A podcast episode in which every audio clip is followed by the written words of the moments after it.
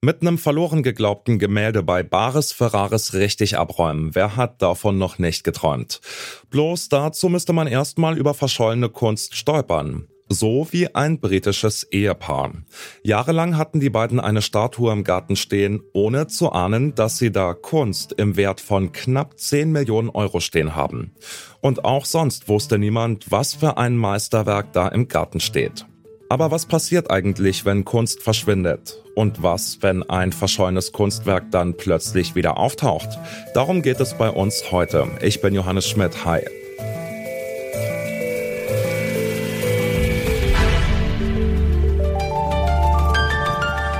Zurück zum Thema.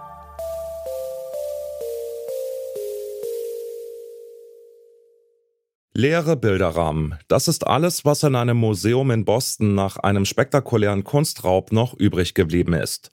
Vor 30 Jahren wurden dort Gemälde von Größen wie Rembrandt und Vermeer geklaut. Das ist eine Möglichkeit, wie Kunst verschütt gehen kann. In anderen Fällen verschwinden Werke zum Beispiel in den Wirren eines Krieges wie das sagenhafte Bernsteinzimmer, das seit dem Ende des Zweiten Weltkriegs als verschollen gilt und das immer wieder SchatzsucherInnen auf den Plan ruft. Oder es landet eben eine wertvolle Statue im Garten eines britischen Pärchens und niemand weiß, wie sie dorthin gekommen ist. Was bedeutet es für den Kunstmarkt, wenn renommierte Werke plötzlich verschwinden? Ruth Polleit-Richard weiß das. Sie ist Kunsthistorikerin und Autorin. Vor kurzem ist ihr Buch Kunstkaufen erschienen. Ich wollte als erstes von ihr wissen, ab wann ein Kunstwerk überhaupt als verschollen gilt. Verschollene Kunst äh, ist natürlich an sich äh, schon ein spannendes Thema und manchmal ist es ja so, dass überhaupt keine Werke verschollen als verschollen gelten, weil sie in keinem Werkverzeichnis beispielsweise auftauchen. Da gibt es ganz unterschiedliche Verfahren, wie Künstler beispielsweise ihre Werke auflisten. Gerhard Richter ist jemand, der ganz akribisch alles auf seiner eigenen Website hinterlegt. Da kann man ganz genau nachschauen, welche Werke es gibt und welche Werke im Umlauf äh, sein dürfen. Aber das ist nicht die Regel. Viele Künstler führen solche Verzeichnisse nicht und insofern ist es oft eine Überraschung, wenn ein Werk auftaucht, weil es nicht vermisst wurde. Es gibt natürlich auch den anderen Fall, dass Werke vermisst werden. Aber so wie ich das bei dem Fall des britischen Ehepaares hm, gesehen habe, ist es ja so, dass es nicht wirklich vermisst wurde und dann eine Überraschung war. Und das ist natürlich jetzt eine tolle Geschichte, die durch die Presse geht. Die Freude ist natürlich groß, wenn so ein verschwundenes Kunstwerk nach langer Zeit wieder auftaucht. Allerdings ist da Vorsicht geboten. Handelt es sich möglicherweise um eine Fälschung? Wimmelt es womöglich nur so vor Fakes und Imitaten auf dem Kunstmarkt? Das sind im Grunde zwei verschiedene Themen. Ganz generell weiß man, dass bestimmt 30 Prozent aller Werke, die am Markt oder auch in Museen sind, Fälschungen sind. Das ist äh, möglicherweise ist die Zahl noch höher. Ähm, hier ist es so, dass niemand ein Interesse hat, diese Fälle aufzuklären, weil im Grunde alle geschädigt sind der Besitzer, der Verkäufer und so weiter. Und deswegen wird das meistens nicht wirklich genau untersucht oder nachgesehen. Nur durch viele Zufälle kommt es dann manchmal zutage. Es gibt, ähm, es gibt ja auch äh, Künstler oder eben Experten, die sich auf Fälschungen spezialisiert haben. Wir haben den Namen äh, Wolfgang Beltracci, der auch darüber bekannt geworden ist, der sehr viele Werke kopiert hat und auch selber gesagt hat, er hätte noch sehr viel mehr verkaufen können, weil der Markt einfach für klassische Werke sehr groß ist. Viele Menschen möchten ein solches Werk besitzen. Ähm, und es gibt ja aus zum Beispiel der klassischen Moderne wirklich nur wenige Werke, die am Markt sind oder auch Werke, die einfach äh, produziert wurden.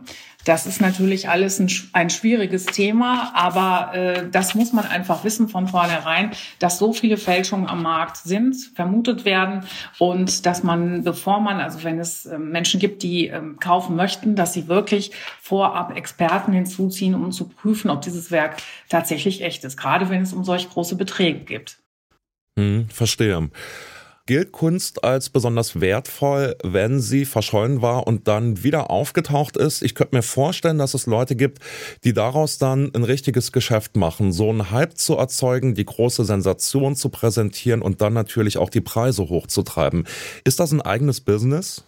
Das ist kein eigenes Business an sich, ist aber wirklich Teil der Marketingstrategien von Verkäufern, von Auktionshäusern und so weiter. Aber das ist natürlich jetzt auch wie bei diesem Fall von dem britischen Ehepaar natürlich ganz natürlich, dass eine solche Geschichte dass äh, ein Ehepaar eine Skulptur lange im Garten hat, nur 5.205 dafür bezahlt hat und so weiter, lässt sich natürlich unheimlich gut verkaufen. Sie sehen ja auch, dass wir jetzt darüber sprechen und äh, insofern hebt sich dieses Werk, diese Skulptur schon ab von vielen anderen, die auch verkauft äh, werden sollen. Und äh, diese Skulptur wird wahrscheinlich größere Chancen haben, zu einem sehr guten Preis verkauft zu werden als andere, weil es eben diese tolle Geschichte drumherum gibt. Und ähm, das ist dann eigentlich der Punkt, dass das Marketing, die Geschichte drumherum, gerade wenn ein Werk lange nicht auf dem Markt war, man nennt es marktfrisch, gerade wenn Werke eben marktfrisch sind, sind die Chancen, dass sie einen äh, Auktionsrekord erzielen, sehr viel höher, als wenn dies nicht der Fall ist. Das britische Paar, das Paulette Richard hier anspricht, das sind die beiden mit der Statue im Garten. Tatsächlich passiert es leider eher selten, dass man wertvolle Kunstwerke irgendwie beim Stöbern hinterm Haus findet und gar nicht weiß, was man da in der Hand hat. Aber angenommen, man findet tatsächlich etwas, von dem man hofft, es könnte eine Rarität sein. Was macht man dann damit? Ruth Paulette Richard hat da ein paar Tipps auf Lager. Wichtig ist, dass man die Experten dazu findet, äh, denn zu äh, bestimmten Künstlern, zu bestimmten Epochen gibt es immer Experten. Oft findet man die bei großen Auktionshäusern, die sich darauf spezialisiert haben, denn die großen Auktionshäuser haben ja eigene Abteilungen für bestimmte Künstler oder für bestimmte Stile oder Epochen, die wirklich täglich nur solche Dinge sehen und natürlich deswegen ein Riesenwissen und ein sehr gutes Auge entwickelt haben. Dann gibt es die ganzen technischen Möglichkeiten, die wirklich ähm, rein von der Chemie her untersuchen können, ist dieser Stein, also wenn es jetzt um eine Skulptur geht, ist der wirklich so alt oder sind die Farben, die jetzt bei dieser Leinwand verwendet werden, sind die aus dieser Zeit oder sind die vielleicht nicht aus der Zeit? Denn wir haben es ja auch manchmal mit Fälschungen zu tun. Und äh, in solchen Fällen ist es oft so, dass ähm, durch chemische Analysen festgestellt werden konnte, dass ein bestimmter äh, Farbauftrag, eine bestimmte Tinktur beispielsweise neu war und gar nicht aus der Zeit stammte. Und so ist man oft dann eben auch Fälschungen äh, auf die Spur gekommen. Wenn ich jetzt tatsächlich was gefunden habe, wie zum Beispiel eine 200 Jahre alte Statue, dann hat die ja schon viele Eigentümer gesehen. Kann ich dann davon ausgehen, kann ich sagen, die gehört jetzt mir, weil die hat äh, seit Jahrzehnten in meinem Garten gestanden oder bei meiner Oma im Garten gestanden? Oder kann es da schnell passieren, dass jemand kommt und sagt, nee, vor 200 Jahren hat die eigentlich mal meinem Urgroßvater gehört und die muss zurückgegeben werden? Deswegen ist es ja sehr wichtig, dass man bei allen Kunstgegenständen, die man besitzt, immer ganz genau äh, die entsprechenden Unterlagen aufbewahrt und den Herkunftsweg dokumentieren kann, so dass äh, ganz klar ist, wem rechtmäßig äh, das Werk gehört. Das ist äh, wirklich ganz wichtig. Möglichst auch ein Zertifikat dazu. Wenn Künstler leben, stellen diese diese Zertifikate selbst aus oder eben die Galerien. Aber diese Unterlagen sind äh, wirklich sehr, sehr wichtig, um äh, dann entsprechend belegen zu können, in wessen Besitz sich das äh, Werk befindet. Kunstwerke, die als verschollen galten und dann wieder auftauchen, sind für KunsthändlerInnen ein gefundenes Fressen. So ein Werk mit einer solchen Geschichte lässt sich gut vermarkten. Dazu kommt, mit Kunst, die lange nicht auf dem Markt war, lässt sich jede Menge Geld machen, sagt unsere Gesprächspartnerin Ruth Polleit-Richard. Groß ist die Chance also nicht, im Garten über einen Multimillionen-Kunstschatz zu stolpern, aber sie existiert. Also vielleicht nach dieser Folge einfach mal raus hinters Haus und schauen, was da im Garten so rumsteht.